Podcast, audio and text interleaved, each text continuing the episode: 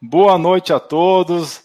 Novamente nós estamos aqui numa live, eu, doutor Alan Dutra, e numa excelente companhia aqui, a farmacêutica bioquímica Leandra Sade Lima, que é uma das melhores farmacêuticas do Brasil, dá aula já há bastante tempo para médicos, para nutricionistas, e ela vai nos brindar aqui com seu conhecimento vasto sobre probióticos, parabióticos, pós-bióticos, o que você quiser saber de óticos, ela só não entende ótica, o resto ela entende.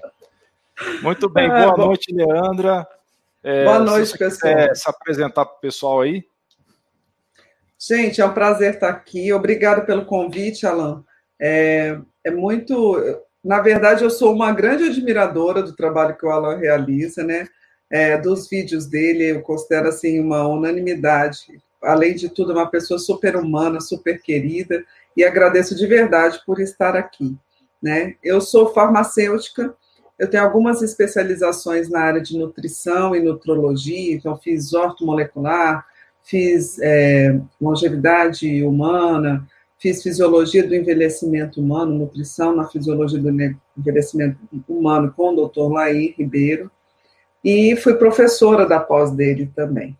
Então, gosto muito de estudar e amo ser farmacêutica, e viabilizar né, o que tem de novidades aí, trazer para que o público possa utilizar. Maravilha. Então, estou muito feliz hoje da Leandra estar conosco e nós vamos ter ainda a, a, felicidade de ter a Leandra também na mega live do sábado, né, Leandra? Que vai ser eu, você, o doutor Ícaro e a doutora Ruth Falcão. Ruth Mercúrio. Ruth Mercúrio. Mercúrio. Ruth Mercúrio. É, não é Falcão, não, Mercúrio.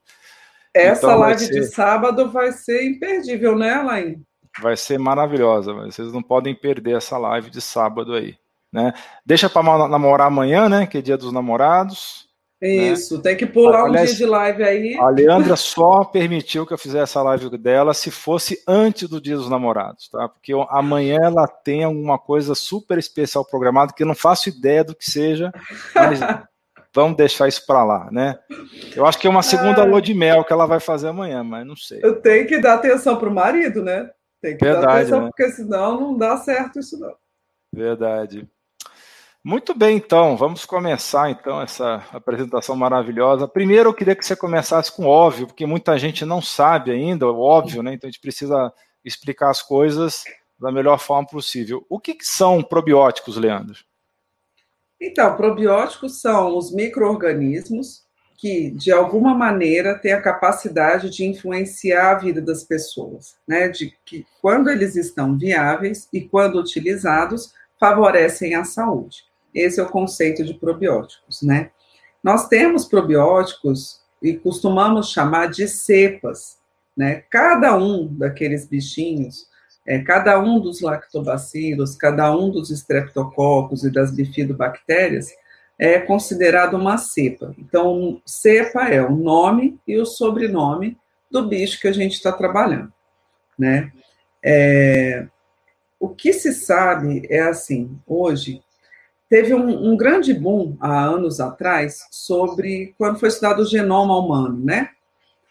E a, a, expectativa foi meio frustrada porque não era tão complexo, é complexo, mas o número de genes que a gente tem é relativamente pequeno. Porém, depois disso veio o estudo mundial do microbioma, né? Do microbioma. E hoje já se sabe que no nosso corpo, por dentro e por fora, nós temos trilhões de micro-organismos convivendo com a gente né? Então, a isso se chama microbioma, tá? Ou microbiota. É, é, muito comum, as pessoas já estão mais habituadas a falar de microbiota intestinal, mas a gente tem microbiota em todo o nosso corpo. E a gente pode, eu quero comentar um pouquinho sobre a função desses bichinhos em diferentes partes do nosso corpo. Ah, uma coisa que é importante saber: microbiota não existe só no ser humano. Né? Na verdade, é, a, os micro-organismos surgiram cerca de 3,5 bilhões de anos atrás e foram os primeiros habitantes do nosso planeta. Tá? A gente tem microbiota no solo, que interfere na qualidade do solo, nas plantas, nos rios, no mar. Então, a gente, na verdade, convive com uma infinidade de micro-organismos. Né? Então, você, me, você me lembrou de um estudo, só interrompendo você rapidamente, né? Claro. Mas é, me lembrou de um estudo muito interessante mostrando que 70% das funções de um microbioma de um oceano correspondiam às, às funções do microbioma do intestino. Você, você, você lembra de ter visto um trabalho desse? Não, eu não vi esse trabalho, mas eu acho que é muito plausível, porque a gente. Tudo é interligado na natureza, né? E, e, não poderia ser diferente. A gente tem raízes desde o início da evolução, ou do início da vida, né, que acabam sendo comuns em diferentes áreas. E eu acho que isso é muito, muito plausível, de verdade. Muito bem, continue com sua excelente exposição. Desculpe, de vez em quando eu te interromper, você pode continuar mandando brasa. Fica à vontade, tá? hora, sempre que você quiser falar.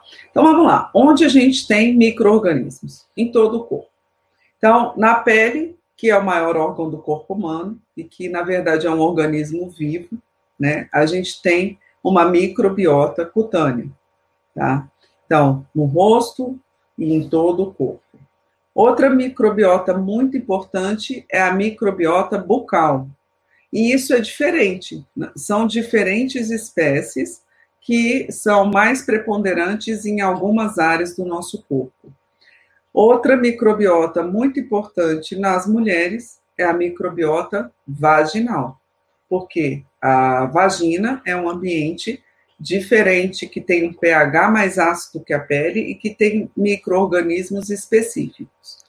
E aí, sim, nós temos uma microbiota intestinal, tá? Que é muito, está muito correlacionada com o estilo alimentar que a gente vive e com, é, inclusive, é influenciada, na verdade, toda a microbiota do corpo é influenciada desde o nosso parto, né?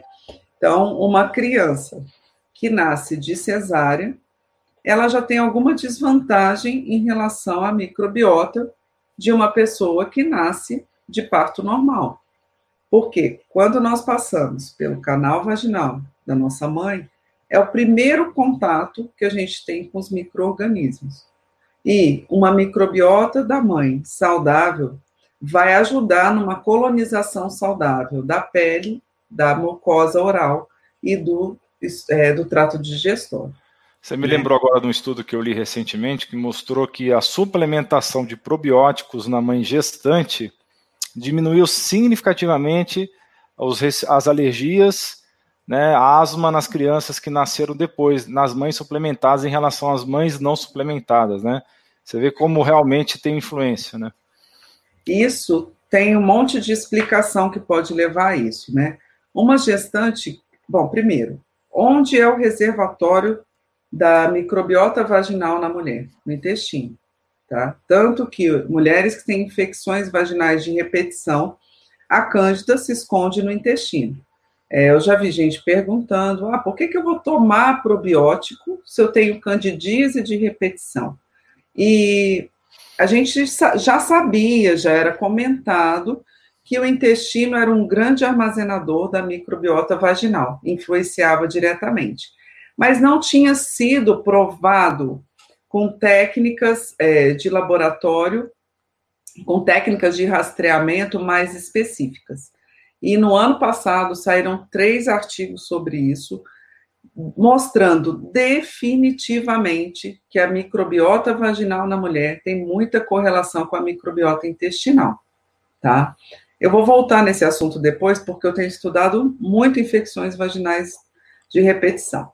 Então, quando uma gestante, ela toma probiótico via oral, com certeza ela vai melhorar a população de lactobacilos, de bifidobactérias lá no intestino e, consequentemente, isso vai ter tornar mais possível que o canal vaginal dela tenha uma microbiota mais saudável, tá? Então, uma mulher que suplementa e o outro fator. Uma pessoa com um intestino com um intestino saudável, com o intestino povoado por probióticos favoráveis, ela sofre menos inflamação e menos influência imunológica negativa. Né? No nosso corpo, a gente tem é, o mecanismo da imunidade, ele é regulado por dois caminhos. Um que acelera e um que retarda, ou que controla. Aquela turma do deixa disso, né? Então, é, tem um microorganismo querendo atacar o meu corpo, e aí a, as células de defesa citotóxicas, elas vão, vão querer atacar e vão com força total. Mas a gente tem outros tipos de células, que são as células T reguladoras, que falam, calma, não é bem assim, não precisa ir com tanta intensidade. Quando eu tenho um intestino bem povoado com probióticos, há uma modulação desses dois tipos de resposta. Se eu estou gerando na minha barriga um ser vivo e eu sou uma pessoa extremamente inflamada, com certeza o desenvolvimento dessa criança vai ser prejudicado. E tem um outro aspecto, né? Uma, a gente tem uma influência não só genética, a gente tem uma influência do ambiente no desenvolvimento desse feto. Então, uma mulher que tem um controle maior é, inflamatório no seu corpo, e o probiótico pode ser uma arma muito útil nesse caso, é, essa criança vai estar exposta a menos citocinas inflamatórias e vai ter um perfil é, mais favorável à saúde e menos inflamação. Muito bem.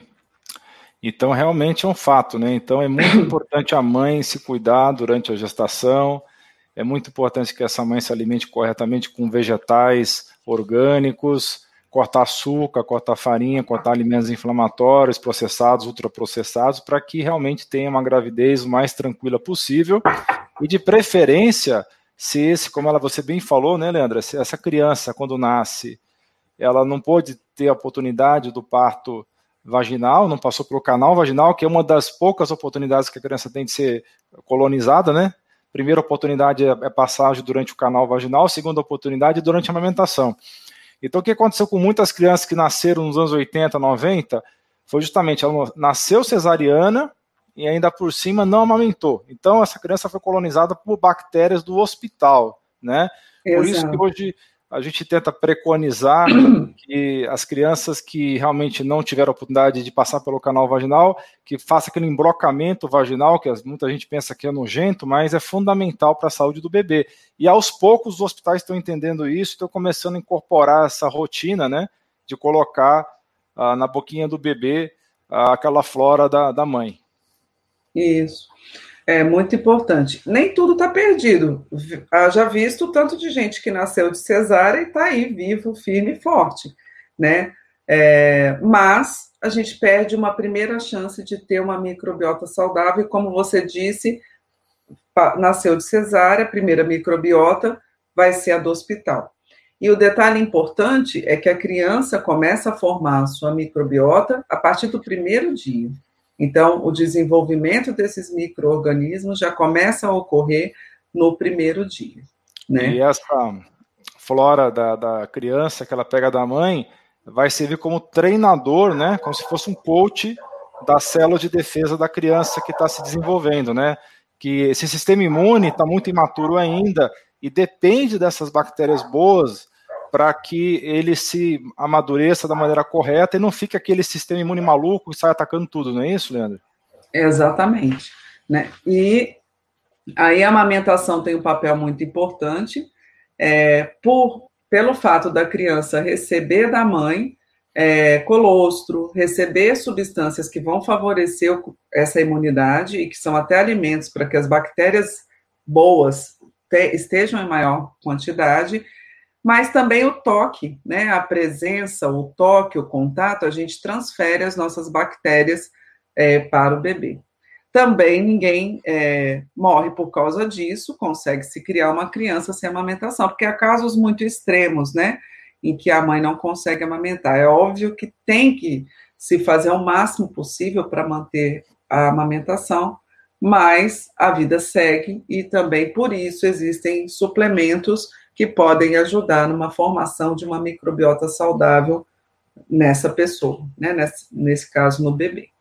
E tá. as mucosas conversam entre si, né, né, Leandro? A mucosa da boca, do intestino, da pele, da região genital, tem essa comunicação entre as mucosas e nessa, nisso daí também tem um papel do microbioma, né? Eu queria que você falasse um pouco mais sobre isso. Então, às vezes o, papel, o, o microbioma intestinal, é, a gente tem aplicações de probióticos para inúmeras finalidades, né? Uma delas é, por exemplo, de quadros depressivos, ansiosos e até mesmo na memória. Por que, que isso acontece?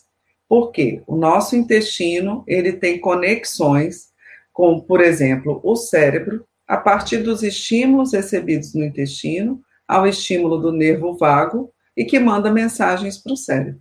Né? Então, é uma via de comunicação que não é o probiótico que está lá, que vai chegar no cérebro, mas a presença de determinadas cepas vão favorecer uma comunicação saudável e essa, esse estímulo que é enviado ou que é deixado de enviar vai fazer com que os nossos neurônios produzam e transfiram entre si neurotransmissores de um tipo ou de outro, né?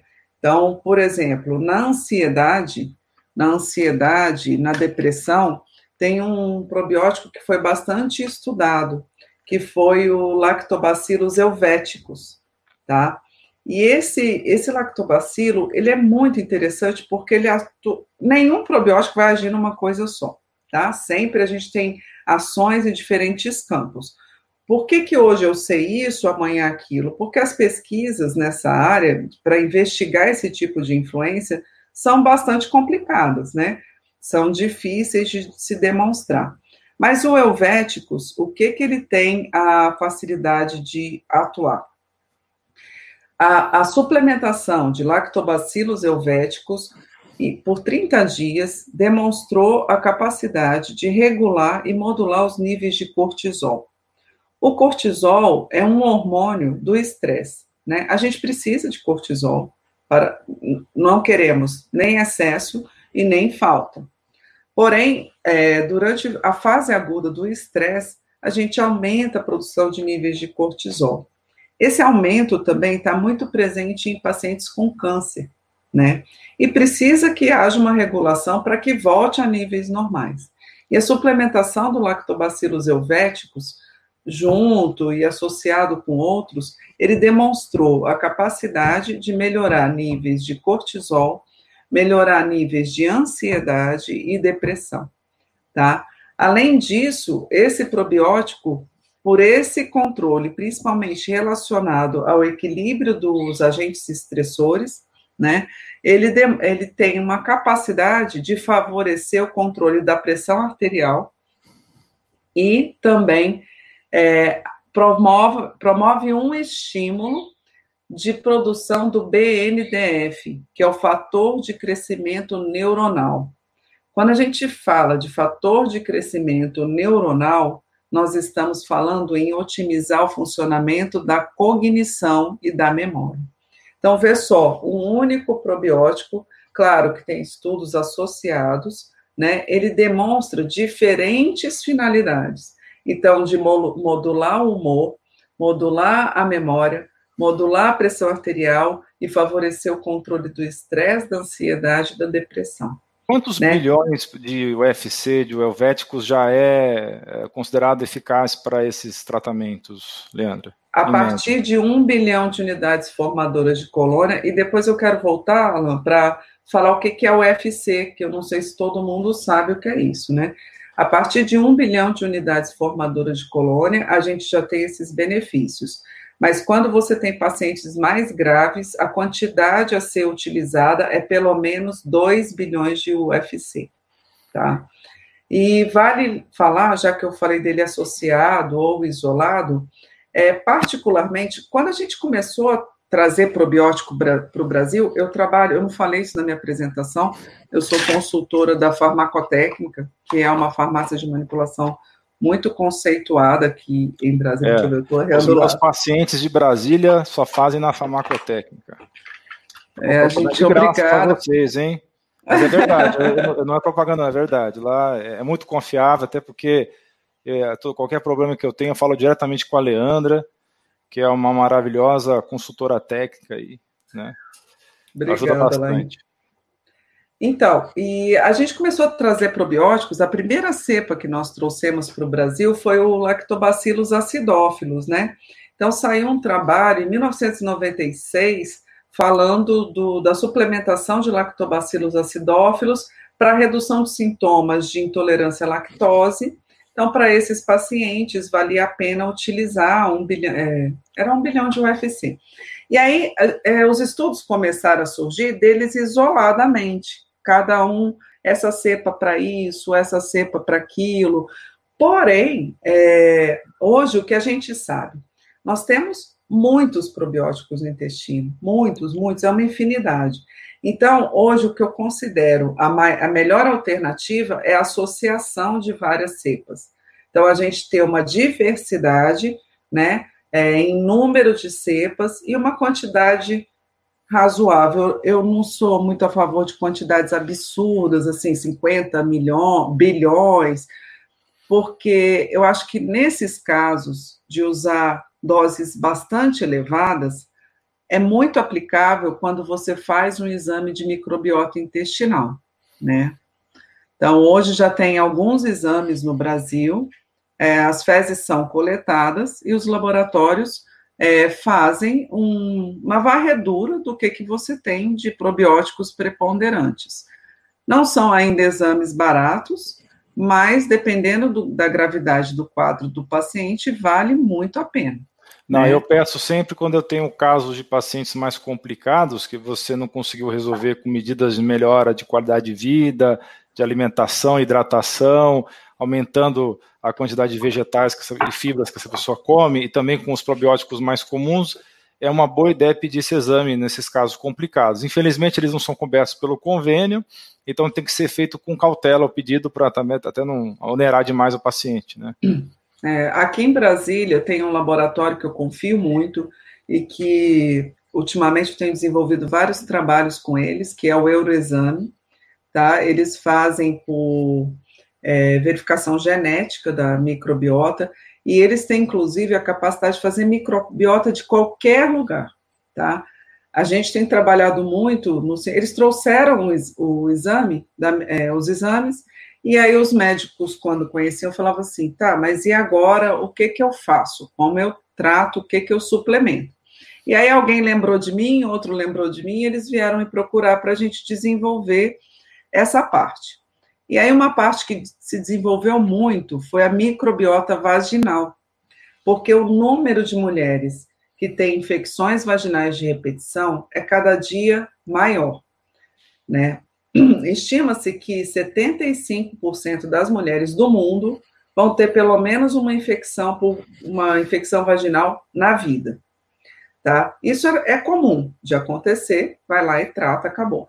O problema é quando começa a recorrer, porque essa mulher perde completamente a qualidade de vida, né? Eu acompanhei uma paciente com uma médica e também com esse laboratório que ela viveu 18 anos de infecções vaginais de repetição.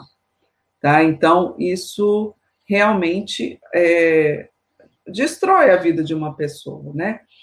E o que, como eles fazem? Coletam, é, coletado um suave, então é um cotonete, né, que faz um esfregaço da região vaginal, e aquilo vai para o laboratório e por tecnologia genética, é de, detectado quais são os probióticos presentes e ausentes e os micro-organismos ali que estão infectando. E isso muda a conduta de tratamento completamente. Completamente. Porque a infecção vaginal, seja por fungo, que é a mais comum é a cândida, por bactéria, como a gardnerella, esses micro-organismos patogênicos, eles é, têm a capacidade de formar biofilme. É como se fosse uma trama intrincada e que o próprio medicamento, seja um antifúngico ou o antibiótico, não consegue penetrar. Então, não consegue matar aquela bactéria ou aquele fungo. E aí, todo o nosso trabalho foi de encontrar na literatura o que quebraria esse biofilme, de modo a fazer que o tratamento tivesse sucesso. Então, coisas muito simples, como, por exemplo, um óvulo de ácido bórico, que é conhecido há séculos, favorecem a quebra desse biofilme, mas aí a gente desenvolveu uma coisa sensacional. O ano passado, deixa eu só pegar aqui, o ano passado, essa para mim foi a descoberta farmacêutica do ano, o ano retrasado, só um instantinho. Nós encontramos vários artigos, inclusive publicações super recentes, demonstrando que o uso do probiótico intravaginal ele é mais efetivo do que o probiótico pela via oral. Então, numa mulher com uma infecção vaginal, seja ela por fungo ou por bactéria, é muito recomendado tomar probióticos pela via oral. Só que a gente desenvolveu uma cápsula de uso de uso vaginal, parece uma cápsula normal, mas ela é feita de uma, de uma gelatina mais leve e que dissolve com facilidade na mucosa vaginal. E aí a mulher aplica essa cápsula intravaginal, não tem desconforto dos cremes, né? E ela vai usar isso, vai favorecer o reequilíbrio da microbiota local e vai favorecer a que seja vencida essa infecção. E quais né? são as cepas então, que vão nessa, nesse, nessa cápsula vaginal? Ótima pergunta. A mucosa vaginal saudável, o que é mais é, relevante, os probióticos mais importantes são Lactobacillus crispatus, Lactobacillus gasseri e Lactobacillus johnsoni ou ginseng, tá? Isso é uma microbiota normal. Desses, o que tem maior quantidade é o crispatus. Mas quando se faz o exame da microbiota vaginal, você detecta qual está elevado, se tiver algum, e qual está é, em menor quantidade. Então, por exemplo, é muito comum nesses exames a gente pegar é, microbiomas vaginais que tem é, zero de Gasseri, zero de crispatus, pouquíssimo Johnsoni. E, e aí a gente não entra, recoloca. Não? O acidófilos nesse o caso. O acidófilos, ele, ele tem trabalhos junto, dependendo do agente infectante, que a gente pode é, otimizar, porque ele tem trabalhos que ele favorece a microbiota. Mas, assim, os três que são preponderantes na mucosa vaginal, na microbiota vaginal, são Crispatus, Gasseri e Johnsoni. A gente usa também Reutere, tá? Principalmente quando se trata de fungos, porque ele ajuda ainda mais a quebrar o, biofilme, e utiliza o acidófilos também, tá? Então, tem as formulações específicas. Quando é feito o exame, é, é muito simples de tratar, porque você vai colocar exatamente aquilo que ela está precisando. E uma outra coisa que acontece, tem um tipo de vaginose que se chama citolítica, né? Você não tem agente patológico, você não tem fungo, não tem bactéria, mas a mulher tem, tem um ardor muito intenso e muito incômodo, né, vaginal. E normalmente, nesses quadros, na vaginose citolítica, um grande aliado da mulher, ele está em queda. Ele está, desculpa, exagerado, está com uma produção excessiva, a série Johnson estão em baixa.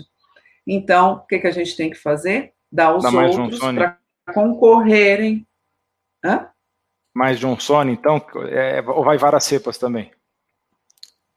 Não, aí vai Johnson e vai o Gasseri. Se eu estou com excesso de crispatos, eles vão competir lá naquele, naquele ambiente, eu vou conseguir equilibrar isso e controlar os sintomas dessas mulheres, né?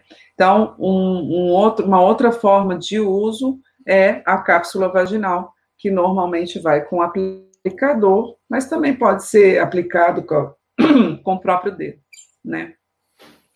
Voltando no uso de probióticos, a gente pode falar de outra mucosa, que é a mucosa oral, né?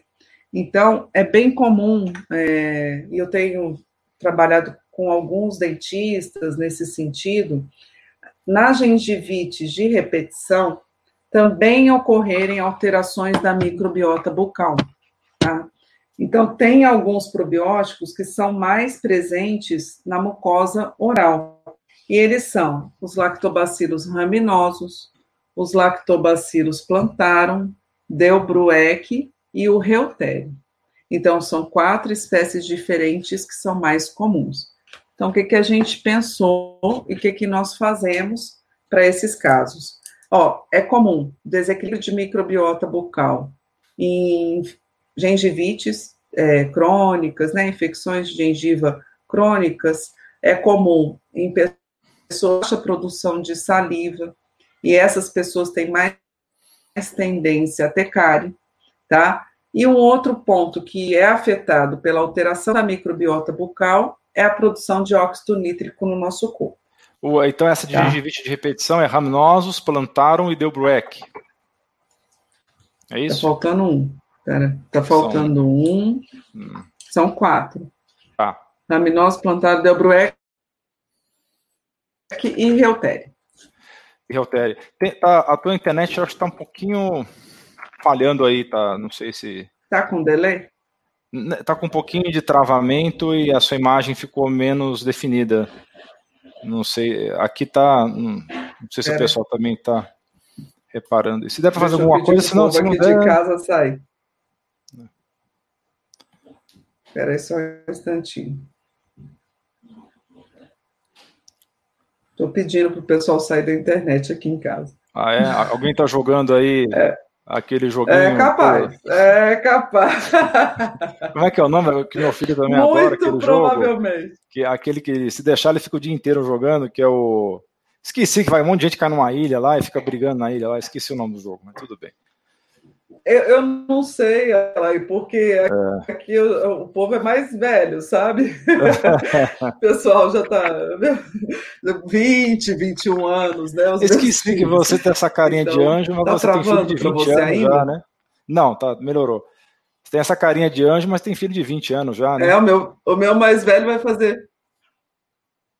O Lourenço vai fazer 21 e a Hanna já tem 20.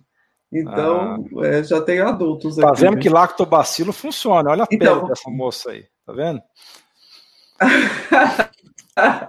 Depois vou falar de pele também, de probiótico e pele.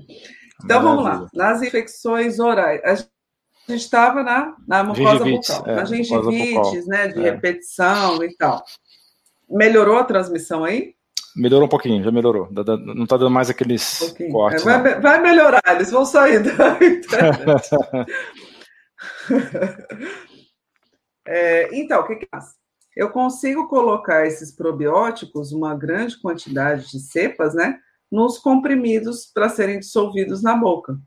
Tá? Então, uma boa estratégia é você usar isso duas vezes ao dia, deixa dissolver na boca, você está repondo probióticos localmente ali onde precisa. Né? Além disso, vai engolir um pouco, também já vai servir para o trato digestório. Né? Outra coisa que é muito interessante para quem tem pouca produção de saliva e consequentes, consequências disso, né, como excesso de cáries, infecções de gengiva, é de repente utilizar uma saliva artificial.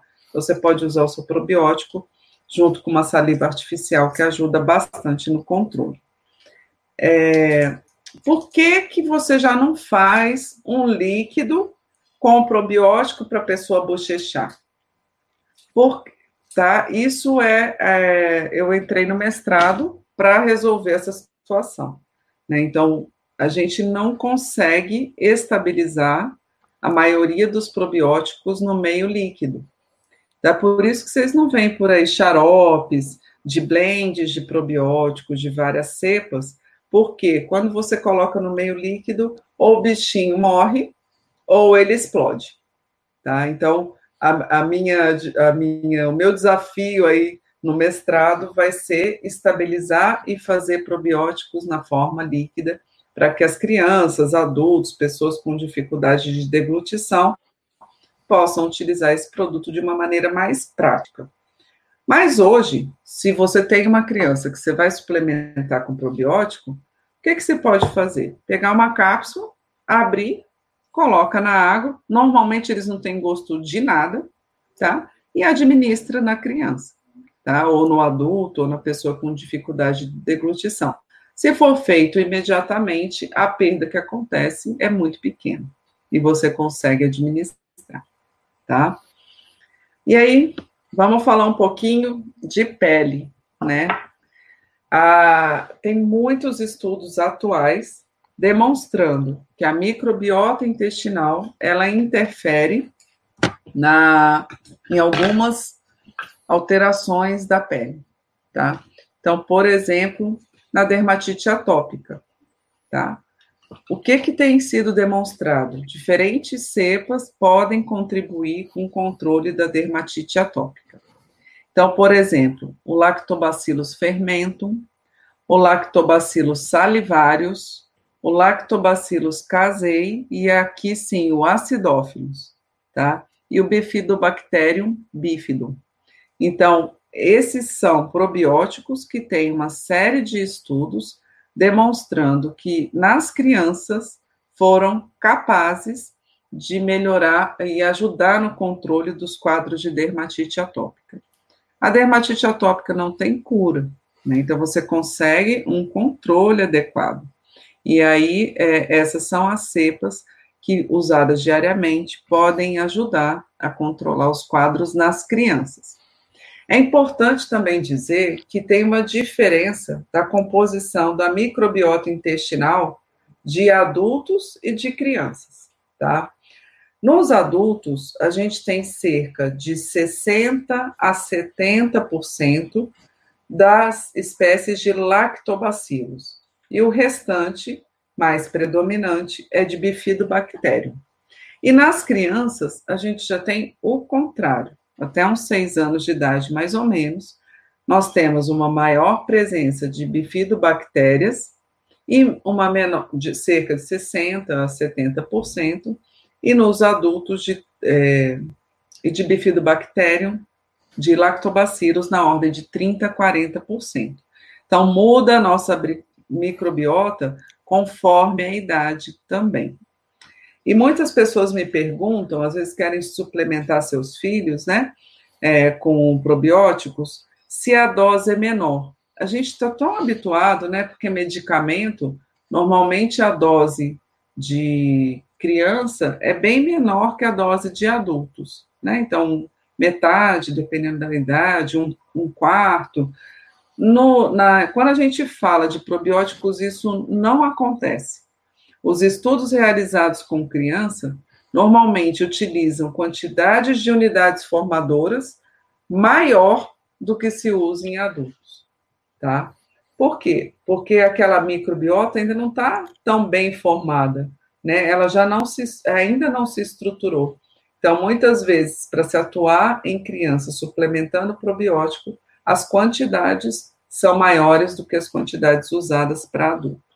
Ou seja, não é precisa é, não precisa ter medo de quantidade de probiótico para criança. Até porque, gente, como que o probiótico age? Eu não quer, ele não vai ter absorção ele não vai cair na corrente sanguínea.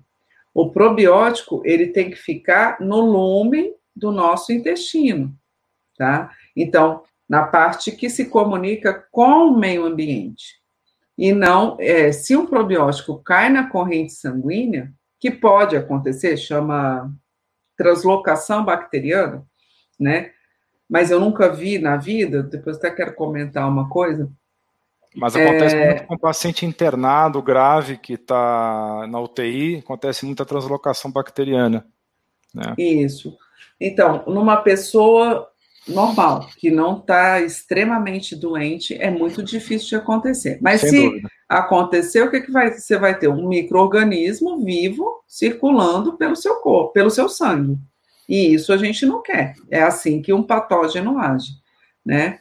É, então, é, o interesse é que ele permaneça na parte externa, na, é dentro da gente, mas em contato com o ambiente e não com o nosso. Os ah, nossos... Ah, que, uh, vamos aproveitar que você está falando desse assunto. Já teve uma pergunta, que foi uma das primeiras perguntas que apareceram, que tem a ver com o que você está falando agora, a respeito dos biomamps né, e dos paraprobióticos. Né? Queria que você falasse um pouco da interação desses, desses probióticos e dos parabióticos com a questão dos receptores lá inespecíficos que tem nas células de defesa lá que recebem essas informações? Então, quando no nosso intestino é, a gente tem os probióticos, enfim, a sua microbiota está lá acontecendo, né? E se ela funciona é, adequadamente, ela vai mandar estímulo para intermembrana do intestino, para as nossas células de defesa. Na verdade, a 75% das células de defesa elas se encontram lá no intestino. Muita coisa começa lá. Né? Então, ali na parte interna, eu precisava, queria fazer um corte do intestino, né? É, na parte interna da mucosa, não a parte que está virada para o, o meio externo, para onde chega a comida, o alimento. Na parte interna, é, os estímulos são enviados ali através da membrana, e dependendo do, do carboidrato, do ácido graxo que eu tenho presente, ou dependendo do, da informação que é gerada a partir desses ácidos graxos, a gente vai estimular uma linha de células de defesa ou outra, tá? Então, se você tem uma microbiota adequada, como que ela interage com o ambiente? Então, ela interage com outros micro-organismos por competição, né? Então, todo mundo precisa se alimentar, você tem os patógenos ali, e o meu probiótico vai brigar com o agente patógeno por alimento. Você age pela produção dos ácidos graxos de cadeia curta, então, dependendo do tipo, eu tenho um intestino mais ácido, ah, ótima figura. obrigada. De nada. É, os ácidos graxos. Então, aqui, ó. É, não sei se a minha setinha aparece aí. Não, não né? porque está transmitido no meu computador, mas eu, vai falando que eu vou. Tá, então vai mostrando. Mostra para eles, por favor, o, o, ambiente externo e o ambiente interno. Né? Aqui, então, é o, aqui é o lume intestinal. Tá dando para ver a setinha? Está dando para ver. Então, aí é o lume intestinal, onde a gente recebe alimentos, a gente recebe os medicamentos, água, toxinas, enfim, milhares de coisas. E na parte interna, que é do outro lado, é, a gente está em contato com o corpo, né? Então, o, o, probiótico, ele vive na parte, nesse em contato com o meio ambiente, no lume intestinal, e essa barreira, ele faz uma barreira física, ele faz uma briga química mesmo contra os patógenos, e de toda essa transformação resultam informações que vão atravessar a parede do intestino e vão estimular é, determinadas células do sistema do nosso sistema imune. Então, o equilíbrio se dá é nessa hora, né? Então, é na parte, é, dependendo de como está a microbiota próximo aí às nossas vilosidades, a gente vai estimular ou a produção de agentes inflamatórios e a produção, o aumento das defesas pelas células de defesas. Tá? E aqui está mostrando, inclusive, os fármacos, né? Tem vários remédios que também sofrem ação das bactérias boas do nosso intestino, tanto ajudando o remédio a fazer efeito, quanto inibindo toxinas, né, do, do meio ambiente, não é mesmo, Leandro? Exatamente. É, o nosso, a nossa microbiota intestinal, ela tem muitas vezes a função de citocromo P450-like. O que, que é citocromo P450? É um conjunto de enzimas que a maior parte é produzida pelo fígado e que tem a capacidade de degradar uma série de toxinas e de substâncias, ou mesmo substâncias que já fizeram o seu papel no nosso corpo e que precisam ser excretadas, né? Então, os probióticos, em equilíbrio, eles conseguem fazer essa degradação e eliminar uma série de componentes que a gente não tem interesse de que entrem no nosso corpo, né? Então, é, é, barreira física, é uma barreira química e também estimula os nossos, o nosso sistema, estimula ou regula o nosso sistema imunológico. Né? Se essa primeira barreira falha, o sistema imunológico ele vai disparar e vai entender que tem algo de errado acontecendo e vai se armar para defender, né? E os biomamps, é, o que seriam eles, Leandra? Que o rapaz está então, perguntando, Raimundo. Biomamps, biomamps são é, subprodutos, são probióticos mortos, falando a grosso modo, né? Quando um probiótico, esse bichinho é tão bom, gente, tão bom que até morto ele ajuda, né? Biomamps, é, então a gente tem biomamps de acidófilos, de bífidos, de bulgáricos, de casei. Então é você pegar uma cepa e ela morta, os seus produtos de degradação vão favorecer a regulação, principalmente o sistema imunológico, tá? Eu ainda acho que é melhor você utilizar o próprio probiótico do que o biomamp. Por quê? Vai morrer, gente. Você vai tomar o probiótico e ele vai passar pelo suco gástrico, que é extremamente ácido. E com isso, parte do que você tomou não vai chegar íntegro no intestino, tá? Não vai chegar íntegro. Só que ao longo desse percurso, então, você já vai formando biomamps, tá? Então, hoje, é, eu considero, ainda acho melhor se utilizar o próprio probiótico do que utilizar o biomamp.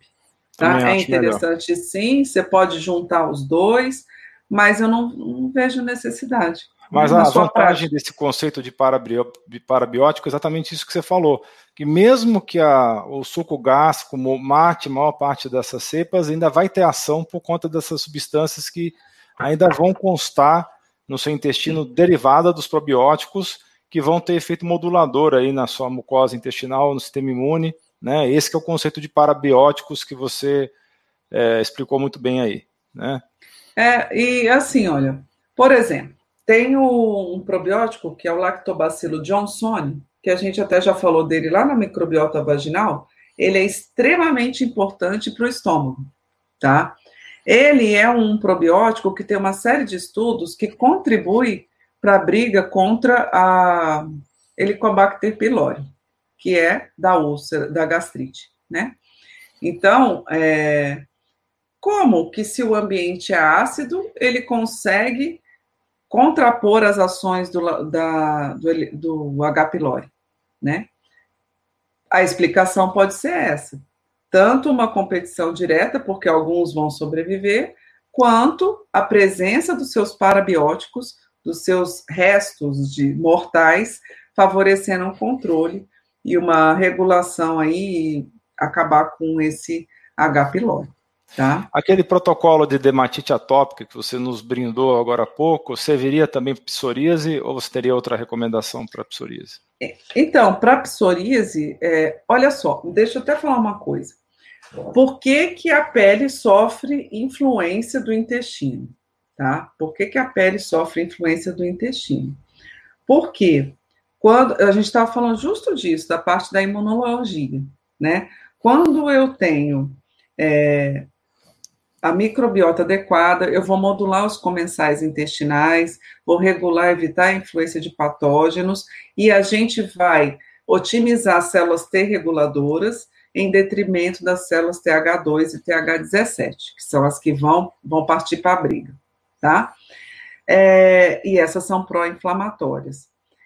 Acontece que a, a ausência de determinados probióticos e a, a, com a presença do, da exacerbação da resposta imune, e é, elas vão favorecer, dependendo do, do, probiótico, vai favorecer um tipo ou outro de problema, tá? Então, para ser mais direta, na psoríase, os que têm mais estudos até agora são o Bifidobacterium infantis, tá? E o Lactobacillus sporangenes.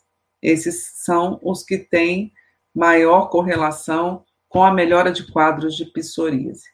Mas, se a gente pensar que o intestino influencia em tanta coisa, eu não tenho nenhuma doença específica. O que, que a gente deve buscar? Um suplemento de probióticos que se assemelhe ao intestino de uma pessoa saudável, né?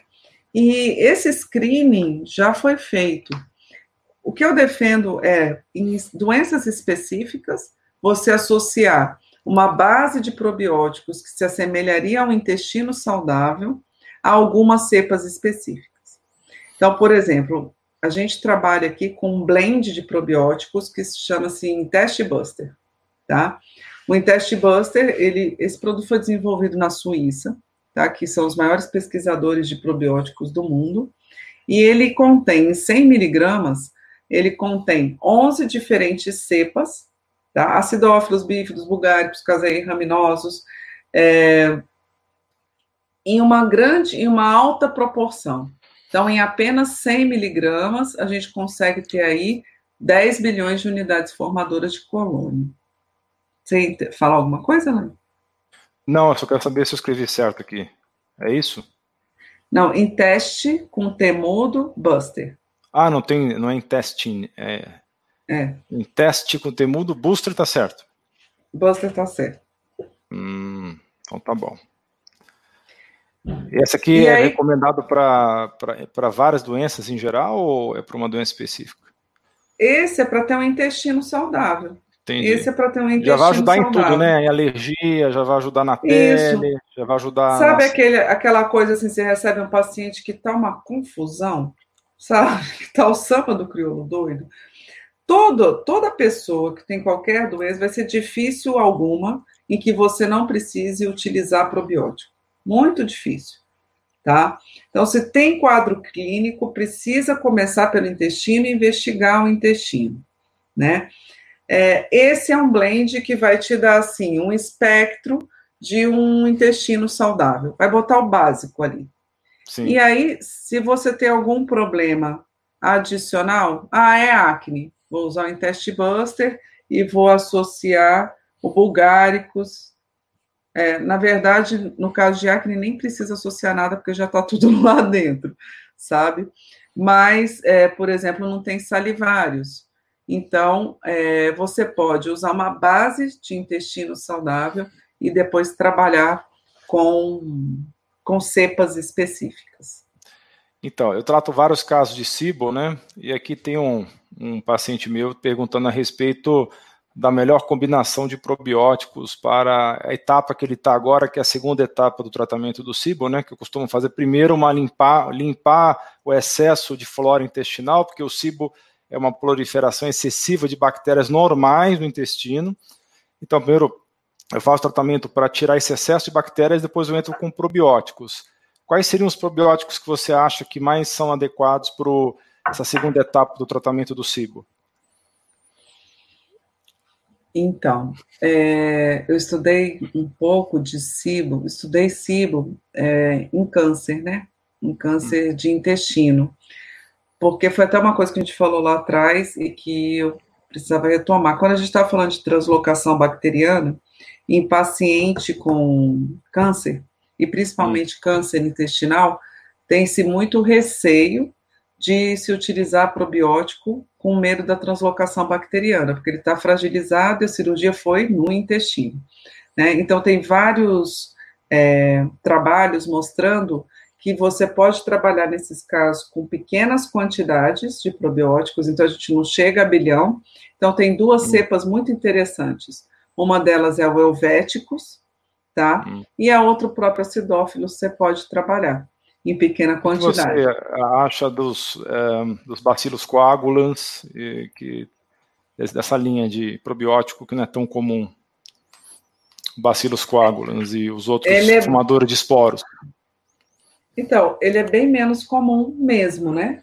É, na verdade, eu não tenho muita experiência com bacilos coagulans, né? então não, não, posso te dar uma opinião assim, né, muito então, o, presente. o Helvéticos é uma boa opção. É uma boa possível, medida então. para o sim. Maravilha. Tá? Maravilha. A gente estava falando de pele, existe Sim. probiótico na pele também, né? Então, gente, no, em toda a extensão do nosso corpo tem probióticos. E eu tinha já falado para vocês que a gente não conseguiu ainda estabilizar probiótico em meio líquido, tá? E não conseguiu mesmo. Senão seria muito legal você fazer cremes e loções com probióticos, principalmente na dermatite atópica, psoríase, que você tem uma deficiência da microbiota, tanto intestinal quanto da microbiota local, da própria pele. Mas hoje já existem produtos que são probiótico-like. Então, por exemplo, existe o Fencebiome, que é um ativo dermatológico, que é um peptídeo e que na pele ele estimula ele estimula a regulação da microbiota cutânea. Ah, tá? isso então, é um então, probiótico vai... que você põe na pele. Você põe na pele. Ele não é um lactobacilo, nem um bifidobactério, ele é um peptídeo que, quando em contato com a pele, ele estimula a, que a microbiota local se organize e se estruture. Ah, legal. Aí, então, entendi. Ele funciona como se fosse quase um prebiótico da pele, assim. Tal, é um prebiótico-like, né? Like, né? Parecido né? com prebiótico. Só que o mais interessante é que a gente associa o frutóligosacarídeos, que, que a gente usa muito como fibra prebio, prebiótica, né, para estimular o hum. crescimento dos probióticos, já existe uma versão é, para ser usada na pele, tá? Então, a gente associa o fensibiome com prebiolin, por exemplo, que é o frutólico sacarídeos para aplicação cosmética, e aí você reduz, a, melhora a microbiota, favorece o controle de quadros de dermatite atópica, por exemplo, reduz a perda transepidérmica de água, e aí você tem uma pele mais hidratada, e aí em termos de embelezamento, né, pode favorecer muito tá vendo? Ela, ela, como é a primeira a usar os produtos, por isso que ela tá com essa cutis aí de que tem filho de dois anos de idade, não é de 20 anos, não. Tá Olha, eu uso bastante coisa, viu? É, é a, até, olha só, é, a gente, eu estou falando tanto de suplementação, gente, porque eu sou farmacêutica, né? Então, meu mundo é esse. Mas para você manter o intestino saudável, lá no começo ela falou, você tem que comer vegetais, tem que comer frutas, verduras, folhas, né? Porque você precisa ter substrato para que esses micro-organismos cresçam e se desenvolvam no nosso corpo, né? Uma pergunta da Joelma aí. Quanto tempo? Pergunta muito comum, que é até ótimo a gente responder ao vivo aqui. Quanto tempo pode utilizar probiótico? Usar diariamente a contraindicação? Você defende fazer rodízio de cepas? Você defende fazer por um tempo, parar e voltar de novo? Como é que você normalmente orienta os profissionais de saúde? Então, eu defendo. Primeiro, não tem contraindicação, tá, gente? É, não tem contraindicação só se você tiver um quadro grave de doença e ficar com a imunidade muito baixa, tiver uma translocação bacteriana, nessa hora a última coisa que você vai pensar é num probiótico diário, né? Eu tomo probióticos há pelo menos 10 anos, tá? 10 anos.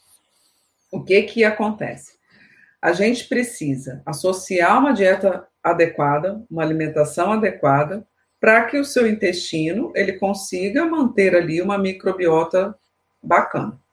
Isso não é do dia para a noite, né? Porém, a boa notícia é uma mudança na alimentação, a partir de três dias, já promove uma melhora da sua microbiota intestinal, tá? Então, é, você pode usar diariamente ad eternum, sim, mas fazendo rotação de cepas. Porque a gente não tem só 10 cepas, 12 cepas no intestino, a gente tem milhares, né? E quando você dá é, continuamente as mesmas espécies, a tendência é que aquilo fique muito preponderante. Então, precisa ter variabilidade, né? O que eu gosto muito de dizer é que, às vezes, no início de um tratamento, é importante usar uma quantidade de unidades formadoras de colônia maior. Então, às vezes, você começa o tratamento de um paciente com 15 bilhões, com 10 bilhões de unidades formadoras de colônia, somando todo o pool, ou até mais. Né? Ou até mais. Mas, com o tempo e com a mudança dos hábitos alimentares, você pode ter uma manutenção que seja até mais acessível economicamente para o paciente. Então, você pode baixar a quantidade de UFCs. Então, é, por exemplo, você pode iniciar um tratamento com 15 bilhões de unidades formadoras de colônia, e depois de um tempo, com a adesão do paciente a uma mudança alimentar, com a melhora do quadro clínico, você pode baixar isso para 1 bilhão de unidades formadoras de colônia desse conjunto. Então, acho que essa é uma boa pedida. E, além disso, a gente não é igual a vida toda, né? Então, é, se você trabalha numa proposta de melhor qualidade de vida, tem duas coisas que acontecem. Um, você atinge o objetivo A, B, C. Então, você vai partir para uma evolução. O seu médico ou o profissional que te acompanha, ele vai fazer um ajuste fino, né? Nesse momento, ah, pode ficar sem probiótico? Pode, pode também. E trabalhar outras questões. Né? Então, não tem uma regra fixa, só é, eu acho que a gente tem espaço para usar probiótico pelo resto da vida mais seis meses, tá? Mas é, você pode intercalar, você pode fazer intervalos, deve mudar periodicamente a cada seis meses ou um ano as cepas utilizadas. Né? Então, é essa maneira que eu acho que é mais coerente. Então, o rodízio pode ser a cada seis meses? Dos, a cada seis meses. A cada Perfeito. seis meses. Outra pergunta tá. aqui: você conhece a composição do Prolive? O que, que você acha dele? Eu não conheço a composição do Prolive. Se a gente tiver aí uma fotinho da, da composição, ou eu, deixa eu procurar aqui no Google. Só um instantinho. Vou ficar com cara de louco. Prolive.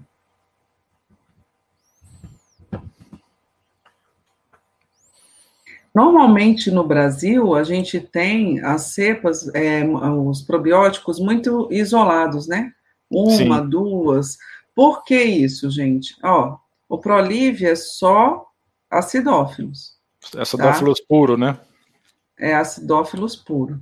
O Prolive é acidófilos puro. A legislação brasileira para registro de probiótico é terrível, tá? Eles fizeram agora é, eles fizeram agora uma normatização que ficou inviável. Os, fabri os fabricantes de probióticos do mundo, os fabricantes mesmo, quem, quem cria cepas, extrai e tal, eles nem se interessam mais em vender para o Brasil, porque é, a exigência do nível de rastreabilidade é tamanha que fica muito difícil você conseguir registrar um probiótico no, no Brasil. Né? Diferente de lá fora, que a gente tem probiótico de tudo quanto é jeito. Verdade, né? é uma variedade muito grande, né? É, é por isso grande. que a, o comentário da Solange aí faz todo sentido mesmo, que se você quiser mais cepas, você tem que fazer manipulado, né? Porque não vende de outra forma. Não né? adianta, não adianta.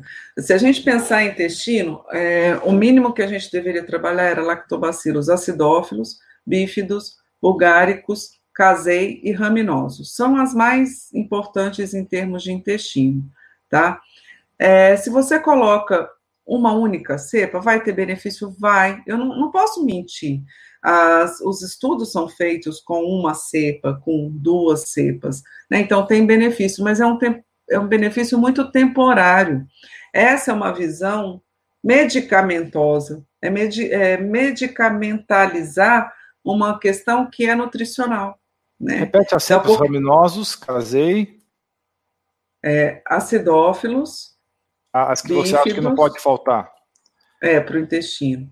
Acidófilos, bífidos, bulgáricos, casei e raminosos. Então, raminosos, casei, acidófilos, bífido e uh, bulgáricos, né? Bulgáricos. tem raminosos, né? Você falou raminosos? Sim. Eu falei o primeiro, então vou colocar aqui na tela para o pessoal. Então, esses são os probióticos que não devem faltar para o nosso intestino. Se a gente quiser fazer uma modulação mínima, né? Assim, mínima, favorável.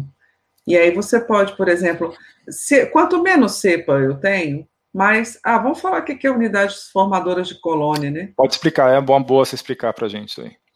A gente vê assim, UFC, UFC, UFC, unidades formadoras de E o pessoal coluna. pensa que é porrada, né? Que é aquele negócio lá de luta livre, tal, pá, tal, né? UFC, é. pessoal, UFC eu pago lá, isso aí no, no TV a cabo, no sábado à noite, tomo cerveja com os amigos lá, mas não é isso não, é, outra, é outro UFC. É outro UFC. Ó, unidade formadora de colônia é porque quando a gente tem o, o probiótico, ele é um pozinho, né? É, hum. Também vale ressaltar que é importante utilizar o probiótico da forma liofilizada. Isso a farmácia ela vai comprar dessa maneira, porque aquele bicho ele está dormente, ele está dormindo, tá? Ele não tem água, então ele está sequinho ali, aguardando só um ambiente favorável para se desenvolver. Unidade formadora de colônia é quantos desses bichinhos eu tenho. Tá? Cada um deles tem a capacidade de formar, acho que é 100 trilhões, de outras células, de outros lactobacilos iguais a eles. Então, na verdade, a gente toma ele seco, liofilizado, quando ele recebe água e um ambiente favorável, ele vai se desenvolver e se multiplicar. Tá? Perfeito. Tem uma pergunta da Zuleide aqui, não sei se eu entendi direito. Faço probióticos com chia. Será que ela está fermentando a chia e está chamando de probiótico? Não entendi se é isso. Acho o sabor bem desagradável, nunca sei se está bom. O cheiro é ruim. Será que ela está fazendo alguma bebida fermentada com chia? Você conhece isso? Eu não conheço, não. É, eu também não. Assim, se tiver deixando, o que, que vai acontecer na fermenta? Fermentados é, são super interessantes para o intestino, super interessantes, né? Porque a gente já dá ali os ácidos, os ácidos graxos de cadeia curta, então já vai muita coisa pronta, é muito favorável. Agora, fermentação é um processo que não é cheiroso mesmo. Se é isso que ela está fazendo, deixando a chia de molho, botando o probiótico lá e deixando uns dias, está fermentando. Isso necessariamente não quer dizer que está ruim, tá? Pode ser só os produtos de fermentação. Não, não conheço esse processo. Eu também não Mas, conheço. Hum. Aproveitando, a gente pode falar do kefir, né? Sim. Que muita gente usa como fonte de probiótico. Kefir é bom, kefir é ótimo tá? O problema é uma fonte é, natural que você pode fazer em casa e ele dá justamente aqueles lactobacilos que eu estava falando ali que não devem faltar para o intestino. Acidófilos, bífidos, bulgáricos, casei raminosos. É, mas ele tem vários, então é muito interessante. O problema do kefir é que de onde você está obtendo? Muitas vezes ele vem carregadinho de Escherichia coli, né? Então, vão crescer as bactérias do bem, mas vão crescer também, vai crescer também uma coisa ruim. Então, se você começa a tomar kefir e dá diarreia, é, porque não tem um jeito de você olhar se aquilo tá bom ou ruim, é um fermentado, já tem um, um cheiro diferente, né? Então, começa a dar diarreia, joga fora, porque pode estar contaminado. Foi feito um trabalho aqui em Brasília, um estudo na Universidade de Brasília, na UNB, é, coletando amostras de kefir em várias casas e 80% delas estavam contaminadas por Escherichia coli. Escherichia coli Nossa, é 80%? um micro... É. Escherichia coli vive no nosso intestino, né? E às vezes você não faz uma higiene adequada depois de evacuar e contamina um produto que você está mexendo. Então, tem muito kefir contaminado por aí. Também é possível suplementar com kefir. Já existe tá, o kefir liofilizado para você tomar em cápsula. Também existe essa possibilidade. A manipulação? É, a gente faz, é bem legal. Adorei trazer o kefir é para cá. Né? Vocês têm aí na farmacotécnica? Vocês a gente tem, tem o kefir. kefir? Temos. E ah, tem uma procura bacana. grande porque como o processo hum. dele é tecnológico de produção, eles não vão, não deixam crescer os micro-organismos patogênicos, né? E a gente usa um kefir é. liofilizado e padronizado nessas cepas que eu falei.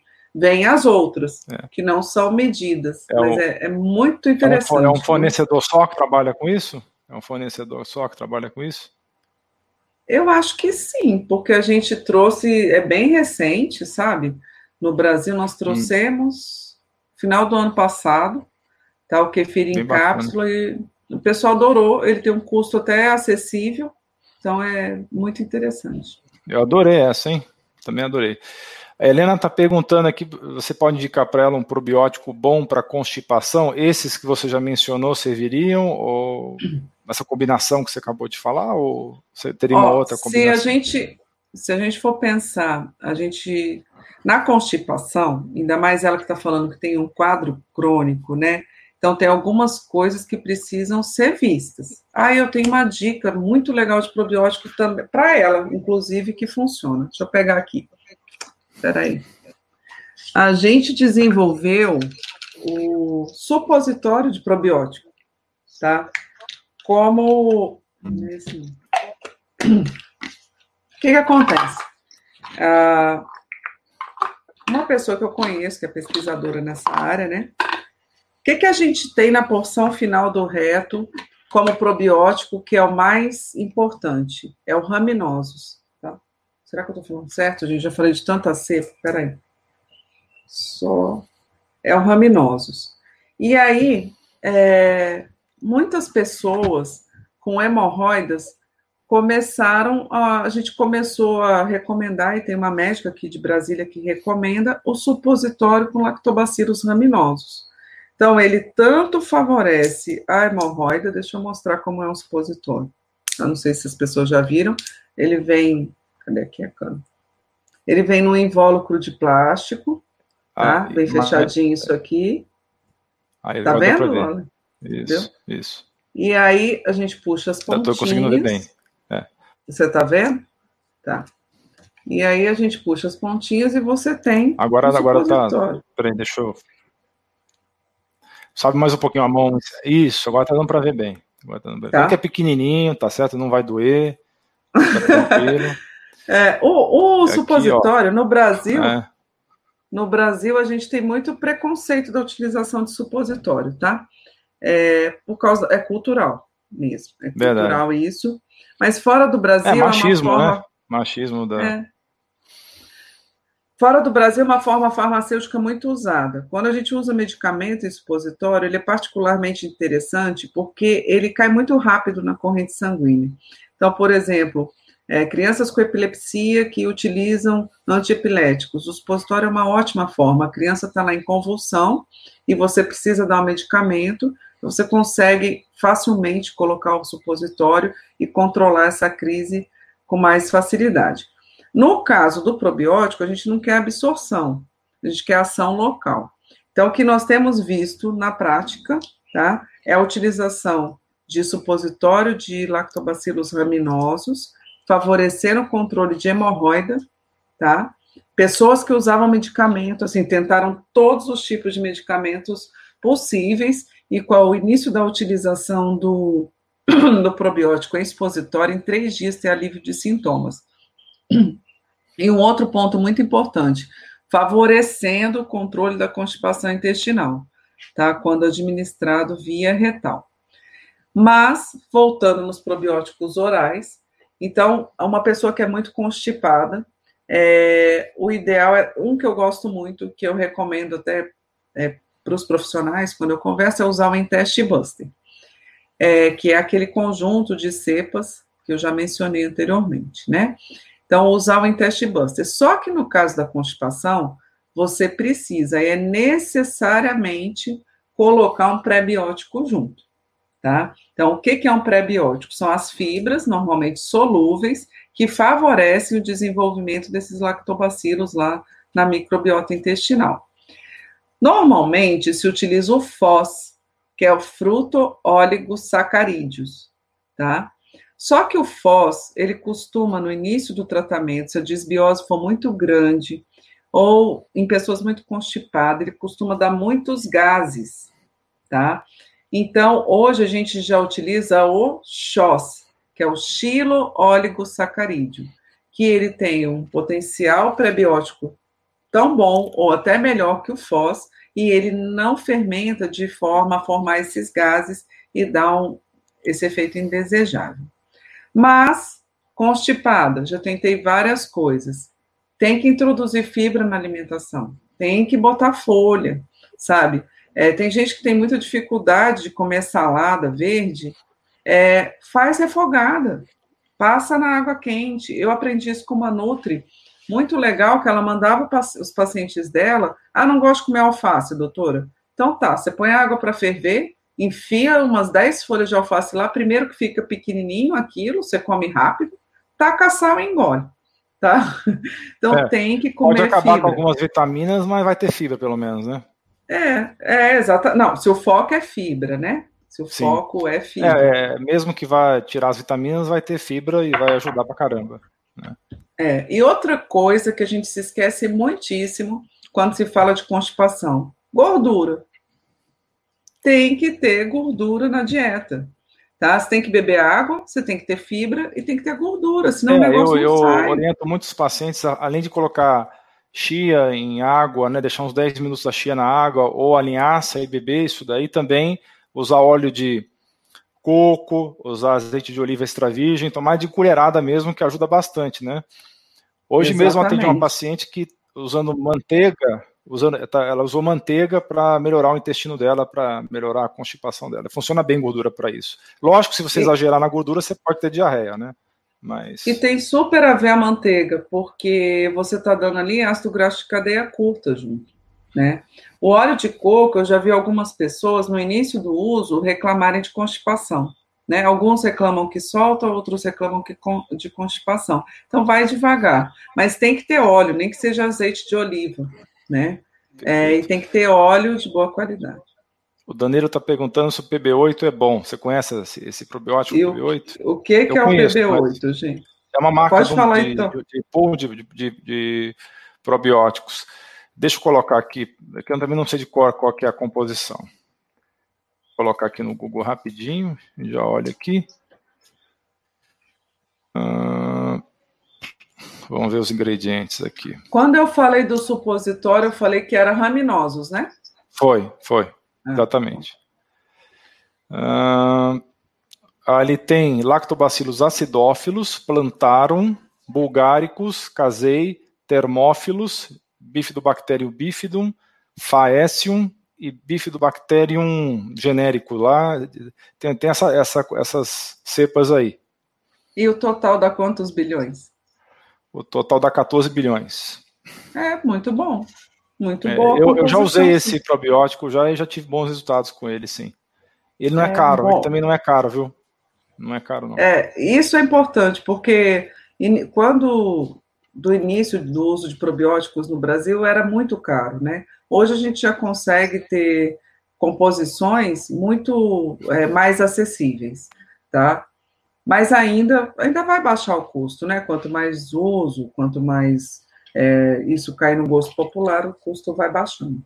A essa pergunta você parcialmente já respondeu, né? E, é, o seu microbioma intestinal influencia diretamente os neurotransmissores do cérebro. Muitas bactérias do intestino produzem GABA, que é um neurotransmissor calmante, outras produzem é, triptofano e serotonina, e tem outras bactérias lá também que acabam modulando dopamina. Então, todos os neurotransmissores do cérebro têm influência das bactérias que você tem no intestino, e dependendo se falta umas ou sobra outras, vai aumentar a sua ansiedade. Quer falar algo sobre isso, Leandro? Não, acho que, que foi bem explicado, né? Tá, tá bem explicado. E intestino, ansiedade, e, na verdade, intestino e funcionamento do cérebro, intestino e humor tem uma correlação muito grande. Não é à toa que a gente fala, principalmente as mulheres, ah, hoje eu estou enfesada porque você está cheia de fezes. Exatamente. Então, quem que fica de bom humor desse jeito? Não fica. Ninguém. Né? Ninguém. Ah, e se você também já mencionou um pouco a respeito, mas é bom até repetir, porque muita gente tem essa dúvida. Como é que os bichinhos sobrevivem ao ácido do estômago? Boa parte não sobrevive, né? Mas isso já está previsto quando você faz a suplementação, né? É, como eles sobrevivem, eu não sei explicar, mas uma parte morre, uma parte chega intacta lá. O processo de liofilização do probiótico, ele favorece muito que você tenha uma sobrevida maior, mas não garante que não vai morrer. Até um tempo atrás, muita gente defendia, ainda tem gente que defende, aí depende da finalidade que você tem com o uso de probióticos, que se utilizasse as cápsulas gastroresistentes para probióticos. De fato, se você quer o maior número possível lá no intestino, é a melhor maneira. Mas eu sou da vertente que acredita que a própria morte desses probióticos vai favorecer a saúde. Então, os probióticos que a gente já falou aqui, né? Isso, e aí você tomando uma cápsula normal, ela vai se abrir no estômago, eles vão ter contato com ácido lá, uma parte vai morrer e outra segue a vida. Né? Então, é, é uma questão do que se deseja. Você vai trabalhar com uma síndrome do intestino irritável, por exemplo, que você quer que o máximo chegue lá no intestino, então você é bom usar a cápsula gastroresistente. E tem uma pessoa aqui perguntando sobre o Sinforte. Já vou te falar as cepas. Tem Lactobacillus casei, Bifidum, o Lactis, o Acidófilos. É, essa combinação você acha que é boa? Então, é boa, mas eu já acho pouco né? Poucas cepas diferentes. De, ele, ele, tem 10, uh, 10 bilhões, 10 elevado à nona potência bilhões, né? 10 bilhões de unidades formadoras. A potência tá legal, tá? O que eu não acho que tão, com tão poucas cepas você deva usar isso por um período longo. Depois faz uma rotação, muda Perfeito. o probiótico, tá? Muito bem, vamos lá então. Tem mais alguma pergunta? Tem mais perguntas aqui. O pessoal não cansa de fazer perguntas, são os perguntadores é. eternos. Eu adoro, adoro, adoro. É, mas se você tiver problema de horário, você me fala, tá? Não, pode ir, vamos, vamos lá. Enquanto você acha as perguntas, eu vou mostrar para o pessoal um outro jeito de fazer probiótico. A gente Esse pode trabalhar, gostar, hein? É... É, a gente pode fazer probiótico em chocolate, tá? O probiótico ele é um bicho sensível, então ele não pode nem com muita temperatura, nem com água, já falei da água aqui, né? É, mas tem uma técnica que foi validada por um estudo, onde você pode colocar o probiótico num chocolate, e é uma maneira interessante, gostosa de se obter esse produto. Ah, eu preciso fazer em chocolate? Não, só se quiser adicionar um prazer é, a, a, sua forma de utilizar o produto. Né? Então, pode ser feito em chocolate. Às vezes tem uma criança que não tolera tomar é, medicamento ou coisa que tenha cara de medicamento, aí você pode fazer num chocolate, ou está num regime de emagrecimento, né? Vai usar as cepas que favorecem o controle metabólico, pode ser feito num chocolate, porque já te dá uma saciedade, uma, tira a vontade de comer doce. O nosso chocolate é sem leite e sem açúcar, com baixa caloria e tem 50% de cacau. A Farmacoteca, o site da Farmacoteca é farmacoteca.com.br, é isso mesmo? Exatamente. Então, para quem perguntou aí, a farmácia que a Leandra faz parte da equipe e que, é, na, na minha humilde opinião, é melhor de Brasília, né? Desculpe as outras, mas eu confio mais na, nessa farmácia. Tá aí o site para quem tiver interesse. Uh, vamos lá, vamos ver quais são as outras perguntas.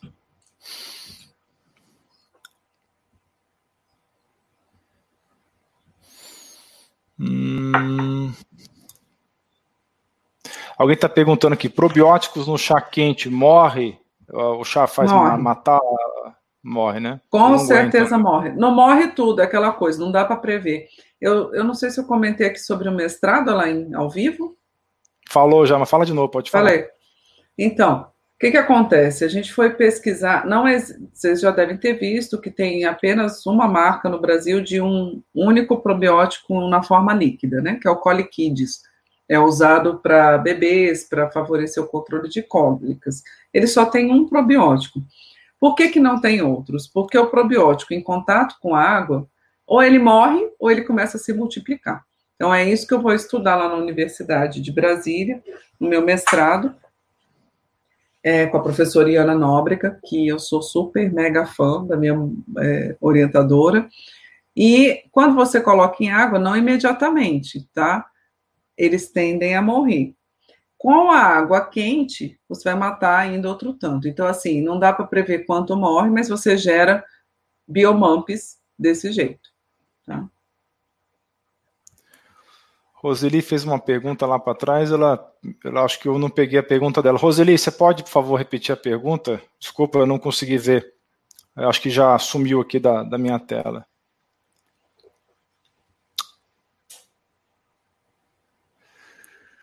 Uh, alguém está perguntando, é válido usar iogurte, chucrute e outros fermentados?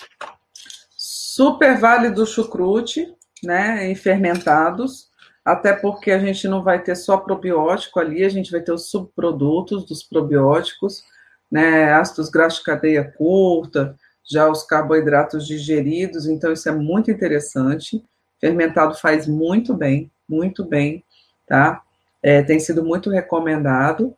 E é, iogurte, aí depende, né? É, iogurte tem leite. É, claro que você tem os probióticos, tem um monte de estudo com iogurte, tá? Então, se a pessoa tem o hábito de consumir leite, é uma boa fonte. Mas eu não acho que leite deva fazer parte do nosso dia a dia, leite e derivados, tá? É claro que no iogurte o nível de caseína é menor, tá? Do que no leite cru, no leite é, normal, mas você ainda tem, ainda tem caseína ali presente. Tá, a Roseli está perguntando a respeito de probióticos para quem está com imunidade baixa pelo câncer. Você pode comentar alguma coisa? Então, modular a microbiota intestinal no câncer é muito importante e é significativo. Quando eu comentei lá os dois, é, as duas cepas que favorecem a, o controle da ansiedade emocional, que são o Helvéticos, e o, a doutora Lainha até colocou aqui, o Bifidobacterium longo, são duas cepas que são muito importantes, muito importantes para serem trabalhadas no câncer. Porque essas duas cepas juntas, elas vão modular estresse, ansiedade, estado depressivo, elas vão favorecer o controle da pressão arterial e elas vão modular os níveis de cortisol, tá? Então são duas cepas. Agora a gente depende da fase do câncer que tá. Se você está com o paciente muito debilitado, não se deve entrar com altas concentrações de probióticos para esses pacientes. Tá? Se é uma pessoa que está acamada, internada, eu não acho que é o melhor momento de iniciar o uso, sabe? Agora, se é uma, uma pessoa que está tendo um acompanhamento para câncer, mas que está bem em casa, aí essas são duas cepas que eu acho que não devem faltar no paciente com câncer. Tem uma pergunta aqui do Marcelo. Os probióticos com esporos. Eu falei um pouquinho do. É, do bacilos, é, você não tem muita experiência com essas, essas cepas de bacilos, né? Bacilos coágulos, eu... esporogênes, é, mas eu, eu já usei para alguns pacientes com cibo e teve bom resultado na segunda fase do tratamento do, do cibo com é, o bacilos coagulans. Um bacilo que a gente trabalha aqui que é bem interessante é o clausi, tá? Bacilos clausi. clausi. O é. clausi, ele é bastante utilizado no tratamento pós-antibiótico, da antibiótico terapia, principalmente de longo tempo, né, porque ele tem a capacidade de favorecer o restauro da microbiota intestinal muito mais rapidamente. E aí, no caso de pacientes crônicos, ou no caso desses pacientes que você citou, ele pode favorecer bastante a saúde intestinal. Perfeito. E probiótico para resistência insulínica? Eu sei que você ah, tem vários. Também. Você já estudou é... isso também. tem vários, né? é, para resistência insulínica são muito interessantes. É muito interessante o Gaceri, o. Ai, fugiu, peraí. O Gaceri. Ah, eu tenho uma colinha, peraí, gente, porque também guardar esse tanto. Sabe quantas cepas de probióticos a gente trabalha? Mais de 20. Mais de 20 cepas diferentes, né? Então tem hora que dá branco. Mas espera aí que eu já falo para você.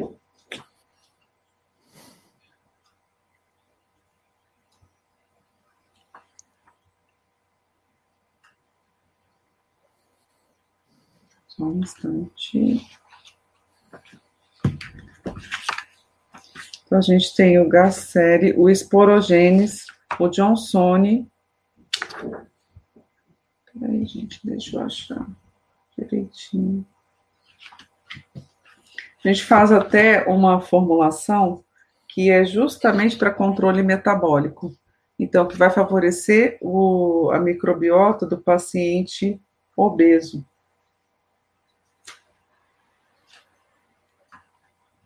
E essas são cepas que estão mais presentes em intestino de pessoas com peso mais, com maior controle de peso corporal, tá? Aqui. É o Reutere, o Gasseri, o Bifidobacterium longo e o Lactobacillus acidófilos. Então, essas quatro cepas são muito interessantes para o controle do, da síndrome metabólica. Ah, deixa eu anotar aqui. Fala de novo mais uma vez, por favor. Lactobacillus reuteri. Hum. Lactobacillus gasseri. Esse é o mais importante para resistência insulínica e para nos quadros de obesidade, tá? Hum. O bifidobacterium longo. O que mais? E o lactobacillus acidófilos. Perfeito. Então, vou anotar aqui, deixar Desses... um pouquinho na tela. Esse todos são para resistência insulínica. Isso, favorece o controle da resistência insulínica. Mas resistência insulínica é alimentação, né, gente? É, também não adianta é. tomar só o probiótico e continuar comendo porcaria que não vai resolver. Carboidrato, não, é. não adianta. O jeito de controlar a resistência insulínica, claro que tem fatores é, até genéticos que favorecem isso, né? Mas o melhor jeito é a alimentação, não tem jeito. Eu diminuir carboidrato simples, né? Carboidrato refinado, você associar na, na alimentação bastante fibra, então aí seja dos, das verduras, seja do. O que, que é 7,90? Aqui. Não entendi. Alguém, é... alguém fez um superchat aí para colocar as informações da farmacotécnica, entendeu? Ah, legal, legal. É o negócio do YouTube lá. Teve uma moça também que fez o superchat, mas eu não consegui ver, mas a gente já respondeu ela também. Tá. Ela perguntou. Então, resistência insulínica é muito ligada à alimentação. Então, não tem jeito. Você come carboidrato simples, você vai liberar muita insulina, ela vai parar de funcionar direito, você vai sentir fome, ah, os níveis de, açúcar no sangue vão cair muito rápido, você vai sentir fome, come de novo e vai esse ciclo vicioso. Né? Então, é, o melhor jeito, você pode associar mil coisas, tem inclusive nutracêuticos para ajudar nesse controle, fitoterápicos, mas tem que mudar a alimentação, não tem jeito. A Alda está perguntando sobre a melhor composição de probióticos para cirurgia bariátrica em que foi feito bypass e está com síndrome intestino hum. irritável associado. Tem alguma é, sugestão? Aí a gente pode trabalhar. Eu, eu defendo muito em teste buster, porque quando eu penso em intestino saudável, ele tem uma composição muito balanceada, tá? Então você pode começar com o teste buster. Mas se está com sintoma de síndrome do intestino irritável, vale a pena olhar se não precisa entrar, por exemplo, com biointestino, né, Alain? Você conhece? Conheço, acho ótimo. É um excelente prebiótico, né? que ajuda é. bastante no, na modulação da flora intestinal. Ele tanto é prebiótico quando ele tem ação anti-inflamatória no intestino, né? Então é muito apropriado para síndrome do intestino irritável. O intestino é um conjunto de duas plantas, né? É uma. Você quer falar? Não, não, eu ia pedir para a Ana Paula, que está acompanhando essa live, está ajudando com as perguntas. Se tiver mais algum super chat, Ana Paula, que eu não tenha visto, você me ajuda, me manda pelo WhatsApp aqui para a pessoa não ficar aborrecida que eu não respondi. Mas eu só consegui identificar esses dois superchats aí. Pode, mas pode continuar. Remédio para verme mata probiótico? Não, eu acho que não de forma suficiente. Antibiótico mata probiótico, tá? Antibiótico mata probiótico. Remédio para verme, não nitaxosazina, agora ivermectina, e também o uso é muito curto, né, gente? O uso é por tempo muito curto. Então, mesmo você consegue restaurar essa microbiota bem. É uma pergunta pertinente que, como os, os probióticos têm que ser liofilizados justamente pra, por causa dessa pergunta dele, né? Para não morrer no caminho, né? Exatamente. Até pouco tempo atrás, a gente não conseguia comprar todas as cepas liofilizadas. Liofilização é um processo de obtenção é, que você é, passa do estado líquido para o estado sólido sem alta temperatura, porque mexe com a pressão do ar, né? É como se fosse uma mega panela de pressão sem tanto calor. E aí, isso faz com que a conservação do probiótico seja muito melhor, tá? E, e morre menos também. Antes, quando a gente não tinha esses é, liofilizados, de fato, nós recomendávamos aguardar sob refrigeração. Hoje, pelo menos aqui na farmacotécnica, a gente já tem todas as cepas liofilizadas, então as variações de temperatura ambiente não vão interferir na viabilidade dos probióticos, tá? O Ednildo pergunta qual é o especialista da medicina. Não existe especialista em probióticos, né? Lógico que a tendência é que um estudioso do intestino, um gastroenterologista, um proctologista, possa entender mais do que a maioria dos outros médicos, mas infelizmente não é bem assim. Tem médico que não é nem prócto nem gastro, que entende mais ainda do que. Depende da pessoa, na verdade, não é uma especialidade específica que vai saber mais que o outro, né? É. Ah... Tá bom de encerrar já, Lain? Vamos? Eu acho que tá bom. Se você estiver cansado, a gente já, já, já encerra aqui. Eu só quero ver se não tem outro superchat aqui. Acho que não. Acho que era só aqueles dois ali que a gente já respondeu, né? Ok. Então tá, vamos encerrar e se tiver qualquer outra pergunta, ó, se você por acaso fez uma pergunta que não foi respondida aqui, é, você pode enviar a sua dúvida para o e-mail, deixa eu colocar aqui na tela. Olha, é, mas façam perguntas só de probióticos, tá? Por favor. Tá? É. Se, eu não, se, eu não souber, se eu não souber responder, eu vou acionar a Leandra aí, vou mandar um zap zap para a Leandra. Falei, Leandra, me ajuda aqui, que eu não sei responder essa aqui. Então, manda nesse e-mail a pergunta sobre probióticos. Por favor, não me mande perguntas quilométricas, tá? No máximo três linhas, por favor. Tá, que tá certo. Eu gostaria de poder ler os seus e-mails o dia inteiro, mas às vezes a gente não consegue, tá? Muito bem, eu também queria divulgar aqui para todos o lançamento de um e-book sobre saúde intestinal. Tá? Já está disponível nesse link. Quem quiser saber mais sobre intestino, sobre cibo, sobre sifo, sobre intestino irritável, sobre constipação, sobre diarreia, acesse esse link aqui que está na tela e depois eu vou colocar o link também lá no primeiro comentário do vídeo do YouTube, tá? Quem está acompanhando no YouTube, depois dá uma olhadinha lá, eu vou colocar esse link aí. Esse é o lançamento do e-book de saúde intestinal, tem umas 30 páginas e está top, né? E eu vou mandar uma cópia desse livro para Leandra, para ela dar já as suas opiniões para uma segunda edição. Agradeço. Certo? Deve ser top mesmo. Tudo que você faz é bem feito, né, Alain? Ah, obrigado, viu? A gente, a gente se esforça, viu, Leandro? A gente se esforça, é. viu? Pode é, ser não é fácil, né? Não, não é fácil, não. Não é fácil, não. Bem, pessoal, muito obrigado por acompanhar essa live. Já são uma hora e meia de live, né? Então já está bem longo.